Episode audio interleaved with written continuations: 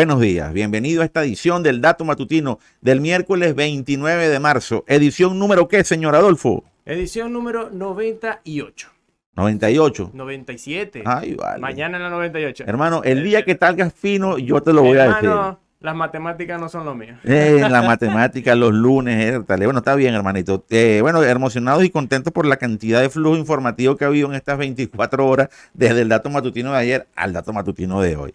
Eh, no se olviden que aquí en Hormiga TV estamos colocándoles contenidos todo el día, desde las 8 de la mañana, 9 de la mañana, hasta las 10, 11 de la noche, publicándoles contenidos permanentemente para que estén informados de todo lo que ocurre en el mundo tecnológico y todas las repercusiones que están teniendo. Obviamente, también estamos sacando reportes de la guerra en Ucrania y todos los detalles y las implicaciones que también ocurren en el área tecnológica en este conflicto bélico. Pero vamos a hablar un poquito de Apple porque ayer hubo noticias importantes, están vinculadas con el tema de Ucrania y están vinculadas con el tema de los chips y están vinculadas con el tema del COVID, como dicen en Maracaibo, que molleja. ¿Qué pasó? Bueno, Apple indicó que va a ser una reducción del 20% de los nuevos iPhone que lanzó, los iPhone SE 5G, los de 430 dólares. ¿Por qué va a ser la reducción? Porque está viendo que la demanda está cayendo, va a ser, eh, va a ser bastante, va, va a haber una reducción importante en la demanda, sobre todo en China. Y China está siendo atacada por una nueva ola de COVID. De hecho, ayer hicieron un cierre o están iniciando un cierre durante toda esta semana de nada más y nada menos que la ciudad de Shanghái. Un cierre que lo van a hacer por escalas, por diferentes zonas y diferentes horas, pero es una ciudad que tiene millones, millones de habitantes, 14, 16, una cantidad enorme de habitantes tiene Shanghái.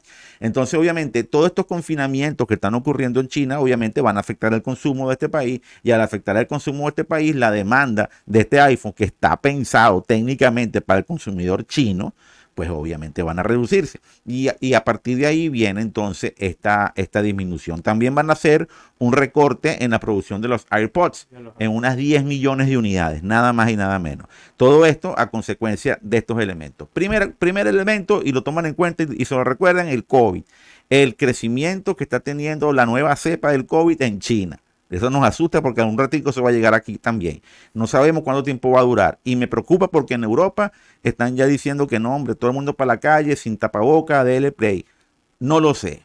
Esperemos y tengamos prudencia a ver cómo termina de resolver China el tema para ver cómo terminamos después nosotros de eh, recibirlo por estos lados del mundo. El otro punto importante, y es obviamente lo que está ocurriendo con la guerra de China y Ucrania y con la inflación que está ocurriendo en Europa y en buena parte del mundo. Recuerden que eh, Rusia le, da o le garantiza el suministro de petróleo y gas natural a Europa y Europa por los, por los controles y por las reducciones y por todas las medidas que tomó en contra de Rusia, pues Europa no tiene, tiene unos costos enormes ahora en el gas y en el petróleo y en la gasolina y eso obviamente está generando que el poder adquisitivo de los consumidores merme, la inflación también está creciendo, es decir, una cantidad de variables económicas que también inciden en el bolsillo y que la gente obviamente no va a estar optando por estar comprando teléfono antes de echarle gas o gasolina a la bomba de la, de la cocina de la casa o al carro, por ejemplo.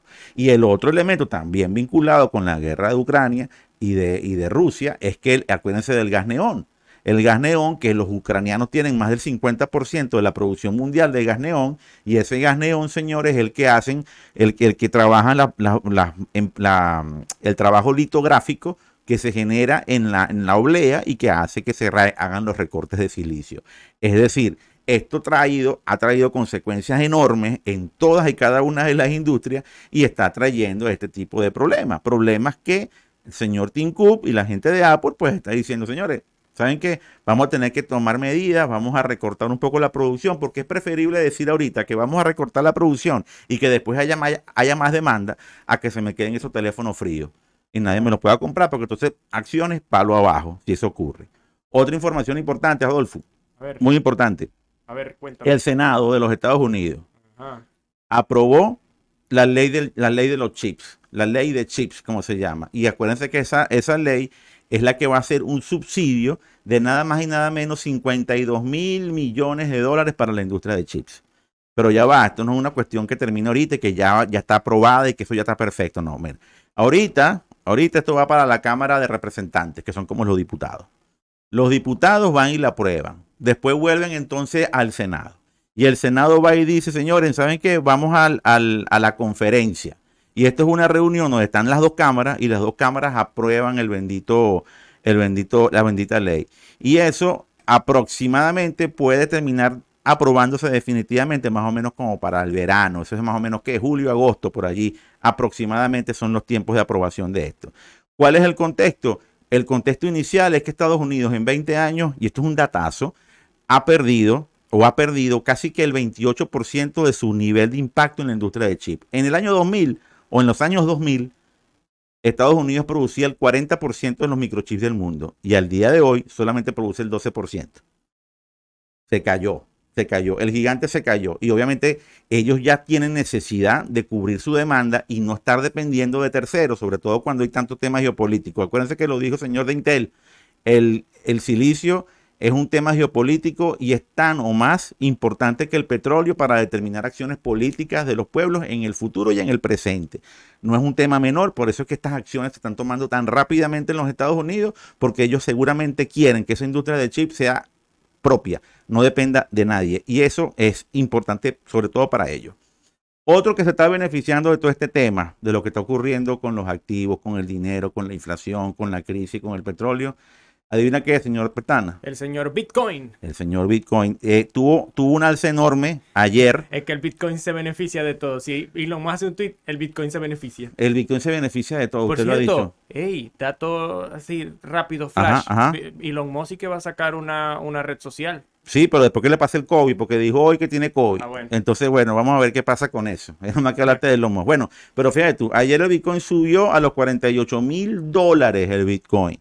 Subió. Y ya están diciendo los analistas que ya las pérdidas posibles del año ya no la tienen. Ya el 2022, a pesar que estamos apenas en marzo, bueno, cerrando marzo, ya es un año de ganancias para el Bitcoin. ¿Qué es lo que están diciendo? Se está transformando en un activo más, más valioso que el oro. Eh, mientras los mercados financieros, incluyendo el Nasdaq, donde están las grandes tecnológicas, ha tenido caídas o crecimientos más, más ecuánimes, el Bitcoin está teniendo crecimientos importantes y su crisis no han sido tan grandes. Crisis entre comillas, porque si en noviembre el Bitcoin llegó a casi 70 mil dólares el Bitcoin, es porque subió demasiado, no quiere decir que bajó mucho, muy diferente. Y ahora está volviendo a unos números, digamos que más racionales, pero siguen siendo extremadamente altos. 48 mil dólares un Bitcoin. Imagínese usted que compró Bitcoin en 500 dólares, cómo estará ahorita. Son las cositas, son las cositas que se tienen que analizar. Y ya en medio de estas cuestiones, el, el mercado de las criptomonedas como tal, en su, en su general, ya es un mercado que está rodando los 2 mil millones de millones de dólares, lo que en los términos gringos son 2 mil billones de dólares. Mucha plata, Es mucha plata. mucho, mucho, mucho dinero. Y eso es un, eso es, ese es un movimiento económico donde hay varias criptomonedas. De esos 2 mil billones, Bitcoin tiene 902 mil millones, es decir, casi que técnicamente la mitad. No tiene más porque han crecido, ha habido más criptomonedas y obviamente pues el- el- la, masa, la masa de activos que se mueven allí se divide entre más compañías que lo están generando. Dato final del dato matutino de hoy tiene que ver con Ucrania.